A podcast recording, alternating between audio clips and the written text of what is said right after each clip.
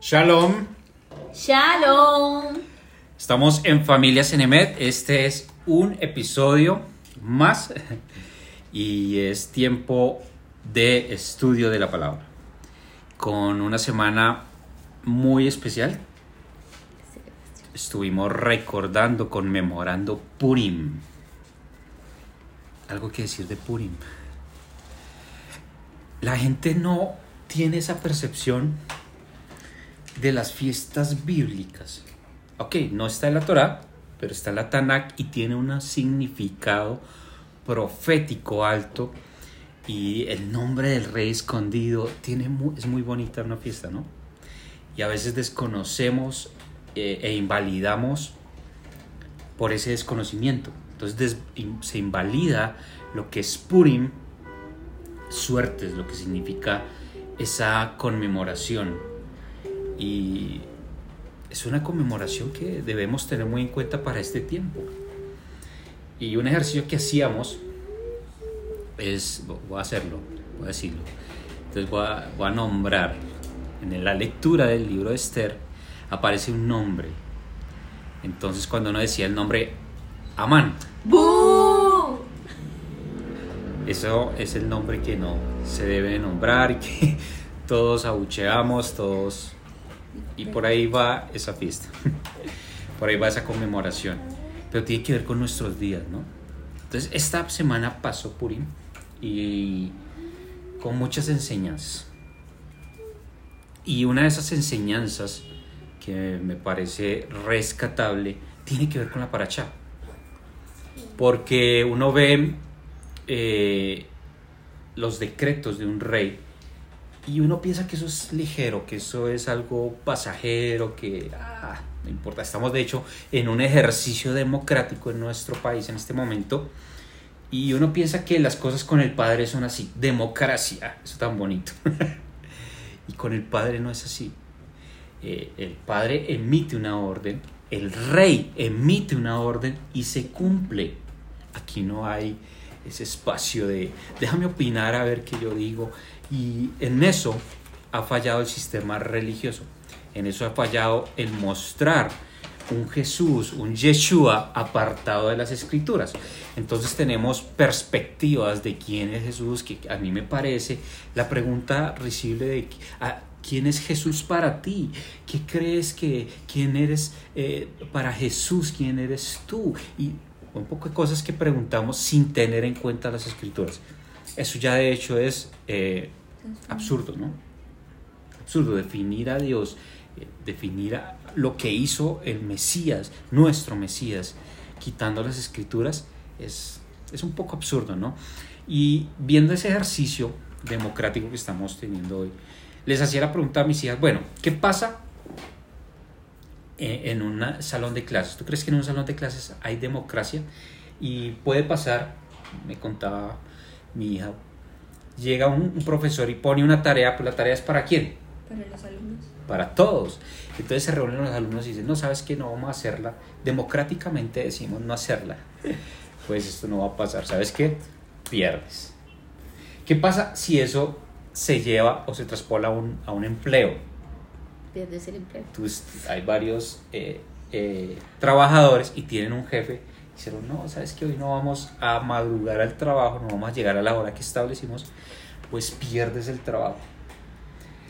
Y esos ejercicios que no se entienden se contrastan con eh, el decreto de un rey. ¿Cómo es el decreto de un rey? Por eso lo traía Purim.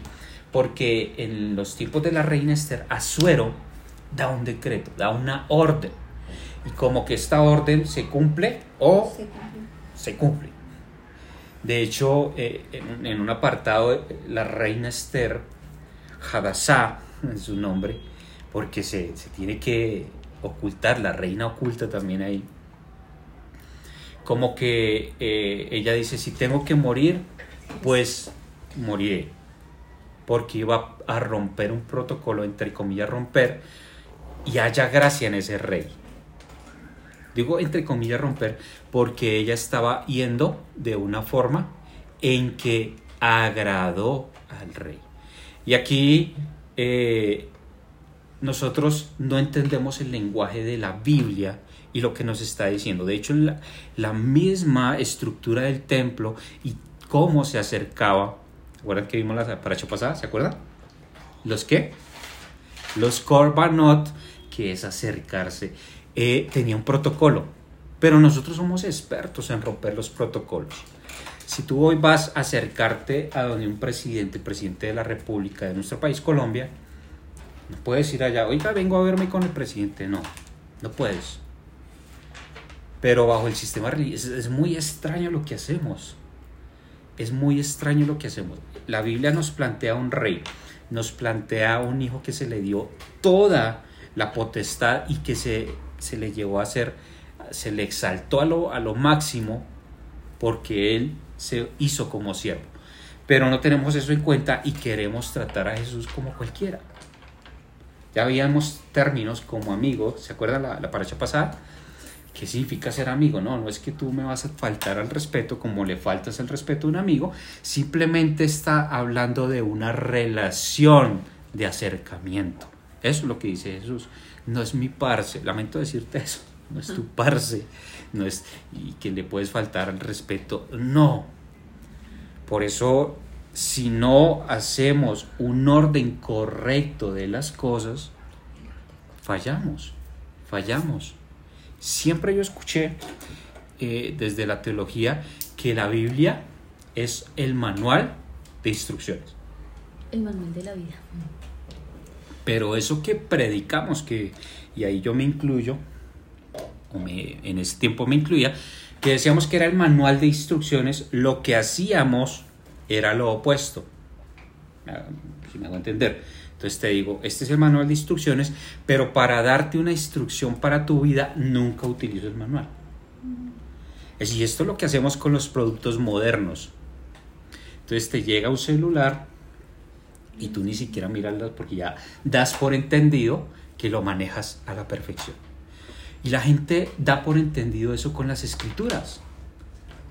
No, es que yo ya manejo esto y estamos aprendiendo. La cantidad de conocimiento hoy es abrumador lo que se nos está viniendo encima y no hay excusa tampoco. Mira, uno siempre está diciendo que es lo que el pastor diga, lo que el líder diga, pero sobre nosotros hay una responsabilidad, que nosotros debemos ser diligentes. Es un mandamiento. No recae la responsabilidad en los pastores para este tiempo. Para este tiempo es totalmente diferente. Muchos cuestionan que dicen, ay, pero ¿por qué antes no se sabía esto? ¿Por qué hasta ahora vienen con esta verdad? Y cuestionan que si tenemos la verdad absoluta. Yo, yo digo que sí la tenemos, que es las escrituras. La verdad absoluta la tenemos, que son las escrituras. El problema es que no las leemos y las responsabilidades de cada uno. ¿Y por qué para este tiempo? Tú tienes todas las herramientas. ¿Qué herramientas tenemos? Internet, tenemos traducciones al hebreo, tenemos traducciones al griego, tenemos estudios antropológicos, tenemos estudios de arqueología, tenemos estudios que ya se han descubierto como los manuscritos de Qumran. Y ya no hay excusa. Seguir en el error es, es ser terco, es ser obsesivo, es caer eh, en lo que dice Oseas 4.6. ¿Por qué se pierde mi pueblo? Por ignorancia, porque le falta conocimiento, pero ¿sabe qué hicieron? Lo desecharon. Desechamos el conocimiento. Entonces hoy en día tú no tienes excusa. Si tú te la pasas más tiempo en redes que indagando sobre las escrituras, y es que algo que se dice eh, en los proyectos evangelísticos es que las escrituras son muy difíciles. Entonces vamos a comenzar por lo fácil que son los evangelios. Es comenzar a ver una película Desde la mitad. desde la mitad. No entiendo nada. No sabes qué, qué- cómo comenzó, no sabes. O ver la trilogía de una película y ver el último capítulo, el- la última saga y quedas perdido. Pero así hacemos con las escrituras. Y toda esta introducción para mirar qué es lo que ordena el Padre. Entonces dejémosle eh, espacio a la oración. Padre, te damos gracias por habernos escogido entre las naciones y habernos entregado tu Torah. Gracias, Padre, por habernos dado tu Torah, tu instrucción, tus mandamientos, tus pactos en los profetas, tus promesas y el pacto renovado. Gracias, Padre, te pedimos que alumbres en esta tarde y que sea tu palabra diciéndonos qué hacer. Entonces, eh, todo este, este contexto que ya venimos hablando de que es acercarse al Padre a través de la, del libro de Levíticos, en esta porción que vamos a ver que se llama Saf, Tisaf, eh, estamos hablando de Levíticos 6, capítulo 6, versículo 1 a Levíticos 8, 36. Eh, y en esta porción, la palabra que se escoge para el título de esta porción es Saf, que significa ordenó, ordenó, encomendó. Y te, anticipo, esta es la palabra utilizada para eh, Yahweh, el Señor de los ejércitos. Yahweh Sebaot, Saf, Sebaot. Yahweh el que ordena, el que manda. Y eso tiene esa implicación, o sea, ¿qué estamos pensando nosotros que es la palabra de Dios? Nosotros sí le damos esa eh, estatus de que es verdad y que es la última palabra. Él tiene el control de absolutamente todo. Y lo que nosotros hacemos es cambiar las cosas, hacer lo que me parece porque tengo la gracia. Y me, hacía caer en cuenta a mi esposa, eh, en lo que estudiábamos de, de Purim, que la palabra gracia aparece más en el Antiguo Testamento, como así se nombró en el sistema religioso, que en el Nuevo Testamento.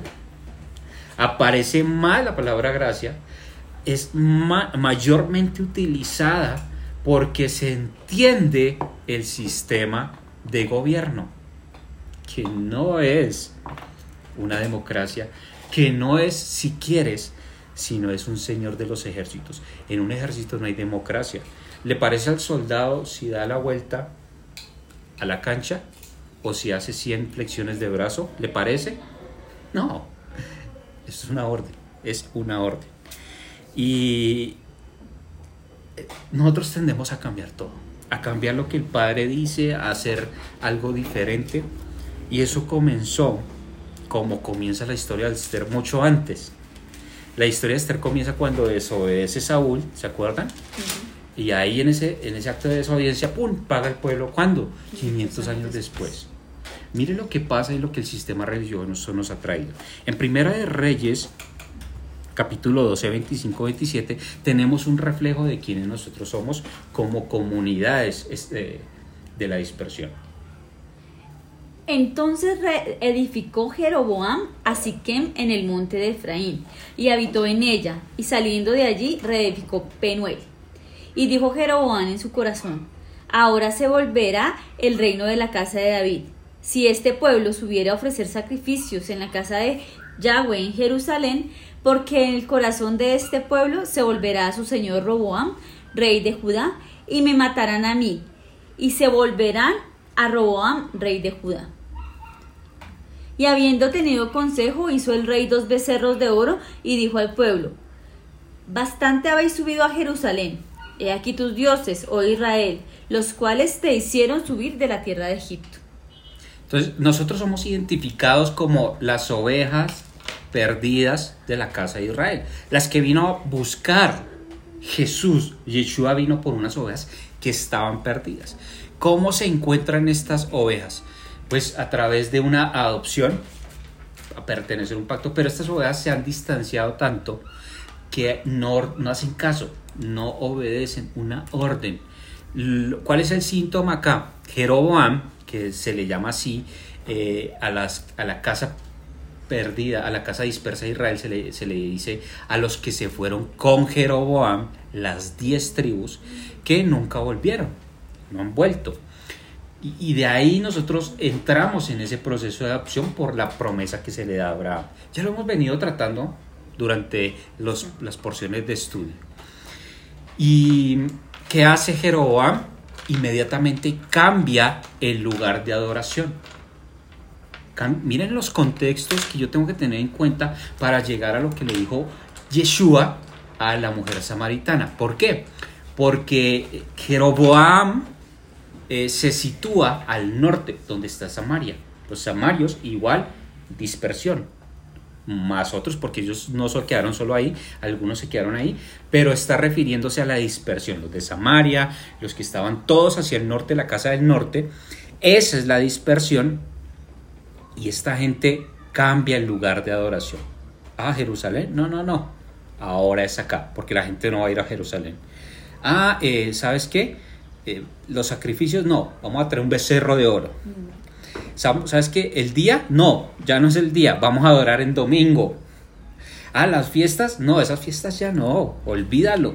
Las fiestas que dice Dios en su palabra, no, vamos a hacer otras fiestas. Ese fue el pecado de Jeroboam. Y mira que este pecado de, de Jeroboam parece un retroceso a de lo que el padre lo sacó. Porque vienen y adoran el becerro, igual cuando eh, el pueblo adora el becerro en el desierto, y vienen y cambian el día. Entonces lo que hicieron fue devolverse paso a paso a la adoración que tenían en Egipto. Se devuelven, cambian todo, se devuelven a un sistema de esclavitud, dañan todo el orden del Señor. Y esa es la herencia que tenemos. Vamos a ir a Juan 4. ¿Qué pasa en Juan 4? Se encuentra con la samaritana. Y, aquí, yo, aquí yo ya puedo entender. Bueno, primero miremos Ezequiel 43, 10, 12. Porque es importante. Es importante que, que entendamos los contextos. Ezequiel 43, 10, 12. Mire lo que le- les dice Ezequiel que tienen que eh, entender. Tu hijo de hombre, muestra a la casa de Israel esta casa, y avergüéncese de sus pecados, y midan el diseño de ella. Y si se avergonzaren de todo lo que han hecho, hazles entender el diseño de la casa, su disposición y sus salidas y sus entradas y todas sus formas y todas sus descripciones y todas sus configuraciones y todas sus leyes, y descríbelo delante de sus ojos para que guarden toda su forma y todas sus reglas y las pongan por obra. Mire, ya Es- vimos. eh, sigue, sigue, perdón. Esta es la ley de la casa, sobre la cumbre del monte, el recinto entero, todo en de- derredor será santísimo. He aquí que esta es la ley de la casa. La ley de la casa. Bueno, aquí hay un hebraísmo. La casa es Beit y es el, se refiere al templo, al Mishkan, al Beit Hamikdash. Cuando Hechos dice Beit, la casa, dice ahí es en, en el griego está oikos, se está refiriendo al templo. Cuando dice aposento alto, es un hebraísmo para referirse al templo. Son hebraísmos, son muchas cosas que nosotros no estamos entendiendo y que al estar en la dispersión no las manejamos. Alguien está bien leyendo Hechos 2 y dice, es que de ahí comenzó la iglesia, porque fue en una casita, en una casita que caben 3.000 personas. Eso no, por favor, echémosle, echémosle cabeza, echémosle cabeza y vayamos más allá, hebraísmos que la gente está pensando en ese tiempo. Ellos estaban en Hechos 2, el contexto de la casa.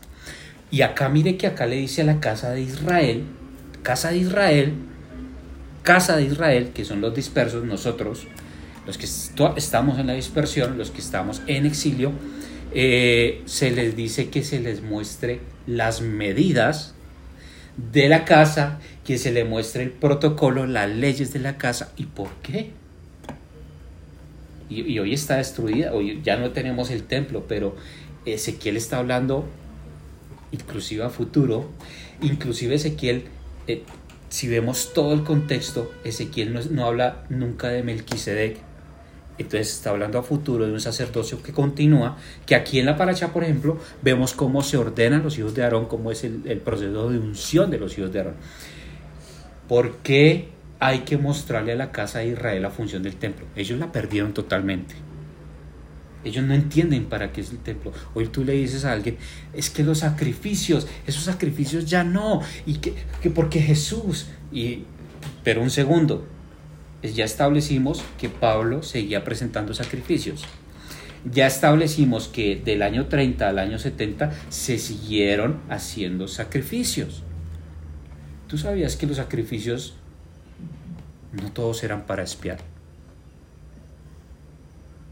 Pues, los sacrificios unos eran para crecer, otros eran para traer paz, compartir,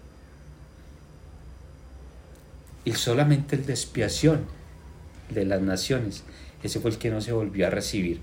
Un tema que vamos a estudiar en Yom Kippur. Pero miremos lo que dice Juan 4. ¿Desde el 5? Eh, sí, por favor. Vino pues a una ciudad de Samaria llamada Sicar, junto a la heredad de Jacob, dio que Jacob dio a su hijo José, y estaba allí en el pozo de Jacob. Entonces Jesús, cansado del camino, se sentó así junto al pozo. Era como la hora sexta. Vino una mujer de Samaria a sacar agua, y Jesús le dijo, dame de beber, pues sus discípulos habían ido a la ciudad a comprar de comer. La mujer samaritana le dijo, ¿cómo tú siendo judío me pides a mí de beber? Porque soy mujer, yo que soy mujer samaritana. ¿Por qué los judíos y samaritanos no se trataban entre sí? Y respondió Yeshua y les dijo, si conocieras el don de Dios y quién es el que te dice, dame de beber, tú le pedirías y él te daría agua viva. Y la mujer le dijo, Señor, no tienes con qué sacarla y el pozo es hondo. ¿De dónde pues tienes el agua viva? ¿Acaso eres tú mayor que nuestro padre Jacob, que nos dio de este pozo, del cual bebieron él, sus hijos y sus ganados? Y respondió Yeshua y le dijo, Cualquiera que bebiere de esta agua volverá a tener sed mas el que bebiere del agua que yo le daré no tendrá sed jamás, sino que el agua que yo le daré será en él fuente de agua que salte para vida eterna. La mujer le dijo. Eh, dejemos ahí. Bueno, lo, primero, esa pelea de, samaritanos y judíos está documentada en Josefo. No es la misma que estamos viendo en Reyes. Ya después los samaritanos podían entrar al templo, todo esto. Y hay una pelea documentada en Josefo que no la vamos a tratar ahorita, pero para que tengamos en cuenta que a veces podemos estar diciendo mentiras y a ver, estar manipulando las escrituras sin el conocimiento. Eh, de aquí se le acerca una mujer samaritana un judío y la parte final, hacia la parte donde ella dice, bueno, si eh, mis padres, nuestros padres nos dijeron que adoraron, ¿cuáles padres está refiriéndose? A lo que hizo Jeroboam ustedes adora, adoran acá en Samaria, hizo en, el, en Efraín, en Efraín es donde se establece el lugar de adoración para ellos. Y dice, ustedes no saben cómo adorar. No sabemos cómo adorar. Los judíos sí. Y a veces nosotros despreciamos el conocimiento porque vienen los judíos y que fallaron y que no reconocen a Jesús. Pero ellos sí saben cómo hacer muchas cosas que tú y yo no es la importancia de tener los contextos, porque acá les dice, eh, más la hora viene, eh, perdón, vosotros adoráis lo que no sabéis. ¿A quién le está diciendo a los que están en la expresión? Ustedes creen que saben adorar, pero no saben adorar. Nosotros adoramos lo que sabemos porque la salvación viene de los judíos. Comunidades cristianas, entre comillas, hablando mal de judíos. Comunidades que se dicen ser creyentes en el Mesías judío, diciendo que él nació en Palestina, diciendo que es que allá queda Palestina. Estudios completos que se hacen desde la, desde la teología, universidades teológicas reconocidas a nivel mundial, que eso era Palestina, siendo que las escrituras dicen que esa es la tierra de Israel y que Palestina viene de Filisteo. Yo creo que hay que hacer un alto en todas esas, enseñanzas y de verdad filtrarlas por las escrituras. Pero bueno, no nos vamos a detener en eso. El, la forma en, adorar, la forma en acercarse, tiene que ver con esta paracha. Entonces, eh, cuando el Señor ordena, no es una sugerencia, es las cosas como Él dice. Establece los hijos de Aarón, Hebreos 8 que dice Hebreos 8, creo que es 10, dice, hey, un segundo, si Jesús estuviera en esta, eh, eh, operando en esta tierra aún y estuviera, y en esas todavía estaban cuando están escribiendo Hebreos, estuviera vigente el sacerdocio de Aarón, él ni siquiera puede ser sacerdote. Ay, ¿cómo así? Pero si es que él es sacerdote, según el orden de Melquisedec, y es él, no más. Él no violaría el espacio que se le da ¿Por qué? Porque es algo que mandó el Padre. Y él dice, yo hago la voluntad de mi Padre. Pero si él no lo hace, nosotros sí. La Iglesia Católica creó un sacerdocio, el cristianismo creó un pastorado alejado de, de, la palabra. Imagínate un pastor, un pastor es encargado de darle el, el alimento a las ovejas, ¿cierto? Pero el pastor no llega ahí por manotadas le da a una oveja. Él la deja donde están los mejores pastos y cada oveja come según su necesidad. Pero un pastorado que no tiene palabra es un pastorado que está llevando a sus ovejas a un peladero. Donde no hay pastos, donde no hay. Y, y, despreciamos la palabra. Anulamos la palabra. Lo que Jesús no hace, lo que Yeshua nunca hizo, nosotros sí lo hacemos. Es que ahora somos sacerdotes. Es que ahora sí. Y ahora. Y él, él está diciendo, Hebreos está diciendo, ¿sabes que Si él estuviera acá, ni siquiera fuera sacerdote. Porque él está operando en la esfera de los cielos, donde está, de eso está hablando Hebreos a grandes rasgos, Hebreos está hablando de eso. Entonces, ¿por qué llegar a hacer todas estas recomendaciones? Cuando la palabra está hablando de sacrificios, muchas veces eh, se, estigmatiza la, sangre y que eso no, y que no, que la sangre ya no, que para qué tantos sacrificios, que sacrificio es algo que me cueste a mí. No, no, no.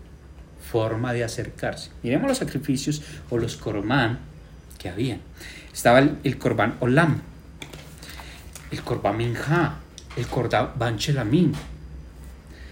Voy a leer la porción. Manda a Aarón y a sus hijos y diles, esta es la ley del holocausto. El holocausto estará sobre el fuego encendido sobre el altar toda la noche hasta la mañana. El fuego del altar arderá en él. Mire, todo lo que encontramos acá, si no lo entendemos, se, nos podemos desviar, porque las culturas del de, este, de esta época hacían cosas muy similares. Que no te choque esto, más bien estudialo porque el Señor cuando lo trae, lo trae la palabra, hace un contraste con todas esas manifestaciones que tenían las otras, eh, las otras comunidades paganas y pueblos paganos. Por eso es Israel es especial.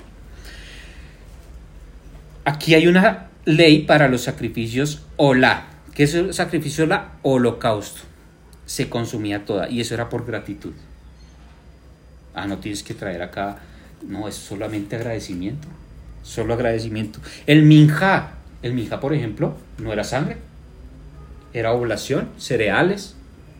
El minja está acá en el versículo 14, el 6.14. Esta es la ley de la ofrenda la ofrecerán los hijos de Aarón delante de Yahweh ante el altar y tomará de ella un puñado de flor de harina de la ofrenda y su aceite. Este es minja. La minja es comparable a la oración que hacemos en la tarde. La otra es la chelamín. Chelamín que es por paz, que dice el versículo, eh,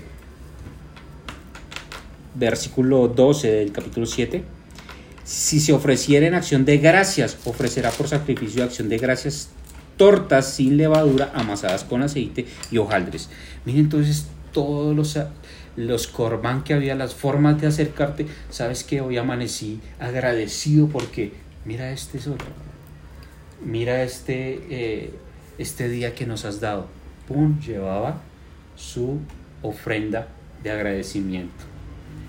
Nosotros consideramos eso porque las ofrendas desde que muere Yeshua hasta que el templo es destruido están vigentes. Pablo lleva ofrendas, ofrendas de voto para voto nazareo que incluían sangre, incluían también un gomer de harina. Todo esto lo está haciendo Pablo explicando cosas del templo. Y esos son sacrificios. Para la gente quiere que sacrificio es algo uy, terrible y esto es un sacrificio. No, así no se manejaba. Eso no tiene que ver con la cultura, esto es acercarse al Padre. Otra ofrenda que se llevaba es la hatat. La hatat es la ley del sacrificio expiatorio. Y aquí, por ejemplo, se cumplen dos cosas. Por expiación, ¿verdad? De pecado y por consagración. Imagínate, sabemos que Yeshua no pecó. Jesús no pecó. Imagínate cuando tocaba a una mujer inmunda. Yeshua tocó a una mujer inmunda. Si no puede entrar al templo si no hace un sacrificio hatat. Y el, por eso es que si no se entiende todo esto, a veces son términos, yo les digo lam, minhach, lamik, hatat, asham, y alguien podrá decir, ¿y qué es eso? Vamos un segundo. Tú dices que eres cristiano, has leído las cartas de Pablo, que has leído Gálatas, que has leído Hechos, que has leído Corintios, y tú no sabes qué es esto. Porque si tú no sabes qué Hatat y cuáles son las aplicaciones de Hatat, tú pones a Yeshua a pecar. Porque Hatat es por expiación de pecado, pero Hatat también es para consagración. Cuando en, algunas partes de la palabra dice que era, eh, que era sacado del pueblo, que era cortado, no significa que eras, no, que estaba en pecado mortal, sino que ritualmente no podía acercarse al templo, al Beit Hamidash, al, Mishkan, y tenía que hacer un proceso de separación, por eso era cortado de la asamblea. Hay que estudiar esos contextos porque hay otros que sí, cuando dice será cortado la congregación, si era que lo sacaban y no podía volver.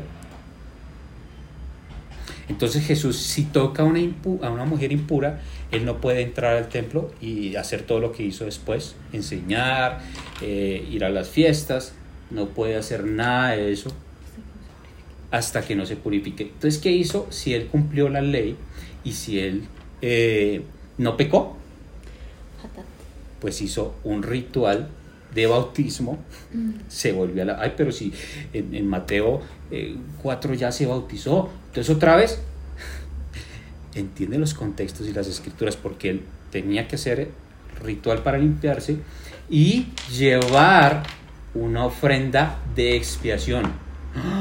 Expiación, sí, una hatat, porque es el mismo término en español. Yo creo que, que esto quede claro para que entendamos que estamos manejando un libro que no conocemos y los contextos. Y entonces mira todo lo que pudimos haber inventado sin conocer estas cosas. Por ejemplo, en miremos Mateo 5:23. Hay gente que le choca oír que, que Jesús no entró al lugar santo. Que Jesús ni siquiera hizo un entrar al, altar. No podía. No podía entrar al altar. Él entró hasta los atrios donde llevaba a la puerta Nicanor, en el atrio de las mujeres, donde debía llevar su sacrificio como todo varón judío, porque la salvación viene de los judíos, lo acabamos de leer. Por tanto, si traes tu ofrenda al altar y allí te acuerdas de que tu hermano tiene algo contra ti, deja allí tu ofrenda delante del altar y anda, reconcíliate primero con tu hermano y entonces ven y presenta tu ofrenda. ¿Esta era una ofrenda de qué? De paz. ¿Tiene que ver con pecado? No, es de paz. Pero es que la ofrenda de paz es estar en convenio. Bueno, significa muchas cosas. Y, el, y Yeshua les está diciendo, trae tu ofrenda Shelamim, porque esa es la forma de acercarte, pero eso va acompañado de una reconciliación. De una reconciliación. Muchos ven a David, por ejemplo, cuando en el Salmo 51 que dice, no es que un corazón contrito, los sacrificios tú no los quieres, sino un corazón contrito, un corazón humillado, quebrantado, eso es lo que tú quieres. Y eso es verdad, pero no entienden en qué contexto está hablando David en ese Salmo 51. ¿Cuándo se lee el Salmo 51? En Yom Kippur. ¿En qué? En Yom Kippur. Yom Kippur. Pues claro, él no quiere sacrificios y ni va a recibir sacrificios de David porque David no puede llevar un sacrificio el cual él no podía llevar porque era un sacrificio por pecado con conciencia. Él lo hizo por rebelión, él lo hizo por mal, que es un pecado que él era, lo hizo sabiendo que estaba casada esa, eh, casada esa mujer, que estaba eh, pecando y que mandó matar a su esposo. Él sabía, él no puede llevar ese pecado, ese sacrificio. No, no, no, no te puedes acercar tú. ¿Quién debe llevar ese sacrificio y en qué momento? El Coanim, el sacerdote, y solamente una vez al año. Y aquí tú no puedes comprar que el sacrificio se lo compraba el mismo sacerdote. Familia Senemet, ¿será que tenemos cosas que aprender? ¿Será que tenemos órdenes que aprender? ¿Procesos que aprender? No seamos irreverentes al tocar las escrituras y despreciarlas como he oído en algunos púlpitos. Pero es que yo lo hice también. Por eso estoy, por eso familia Senemet. Familia tiene la necesidad de restaurar lo que y, a los que enseñamos en, en algún tiempo eh, les tuvimos que explicar estas cosas. Tal vez la forma no es la mejor, porque cuando entiendes todo esto como que es un algo que se viene encima y no sabes cómo darle. No sabes cómo, cómo cuál es la mejor forma de, expresárselo a, las personas. Y mira que más allá de, querer expresarles, es esa necesidad que se tiene de, de que pronto, que pronto volvamos al camino, a las sendas de rectitud, que busquemos los caminos antiguos y volvamos a su palabra. Sí, es el, hacer la, el llamado para este tiempo. Yo por eso soy muy enfático, oye, no hay, no hay excusa. Hoy no tenemos excusa. Hoy en día con la información que hay, es permanecer en el error. Yo creo que el Padre sí nos va a demandar eso. Y por eso tomamos mal algunos términos, ¿no? Aquí también se menciona, déjame leerte el versículo 12. El fuego encendido sobre el altar no se apagará, sino que el sacerdote pondrá leña cada mañana y acomodará el holocausto sobre él y quemará sobre él las grosuras de los sacrificios de paz, los shelamim. Todos los sacrificios que había, no había excusa para no llevar un sacrificio. Estaban las tórtolas, estaba la harina, y en algún momento los rabinos de ese tiempo, y que, y que Yeshua avala eso, dice, bueno, no tienen para, para estos sacrificios, traigan la leña para poder prender, pero no una leña específica, ¿no? Para poder prenderlo. Pero tú no te quedes sin entrar, sin acercarte al Dios de Israel. Y mire todo lo que tenemos en el Brit Hadacha, 1 Corintios 3:16. Eres templo. Eres templo. ¿Qué dijimos en Ezequiel? Enséñeles las medidas, enséñeles el orden. Este libro de Levíticos te va a enseñar a comportarte. Lo primero que estamos viendo acá en Saf, ¿quién va a permitir? ¿A quién le vas a permitir que maneje tu vida? ¿Tú vas a seguir con el sistema religioso? ¿El sistema religioso es que un pastor te diga qué hacer? ¿Que esto está bien? ¿Que esto está mal? ¿O vas a ir a las escrituras y las escrituras te van a dar, dar luz de qué hacer? Primera de Corintios 3:16. ¿No sabéis que sois templo de Dios y que el Espíritu de Dios mora en vosotros? Entonces, si somos un templo, tú sabes las normas, las medidas, eso es importantísimo. Eh, en, ese, en la preparación de este tema, tuve que, leer varios libros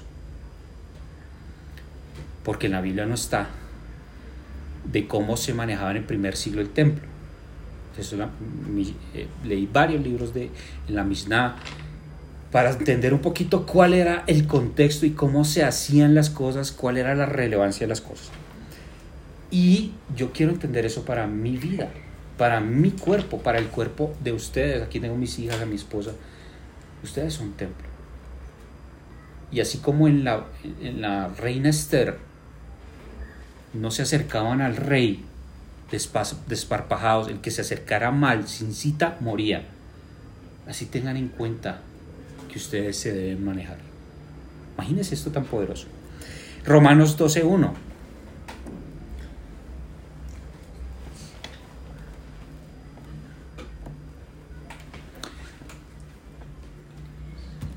Preséntese. Así, hermanos, os ruego por las misericordias de Dios que presentéis vuestros cuerpos en sacrificio vivo, santo, agradable a Dios, que es vuestro culto racional. Entonces, por ejemplo, ¿cómo se evaluaba un, un corbán? Dependiendo del tipo de corbán. Corbán era acercarse, preséntese, acérquese. Acerque. Y el templo, cuando Pablo escribe esto, el templo está vigente. ¿Por qué está escribiéndoles esto? Y no es solo ir allá, Usted debe ser visible, el templo es visible. El templo es visible. Si vamos a lo que comenzamos con Esther, aquí había un error. ¿Por qué no volvió Mardoqueo? ¿Por qué no volvieron los judíos a Israel, a Jerusalén? Y tuvieron que pasar esto.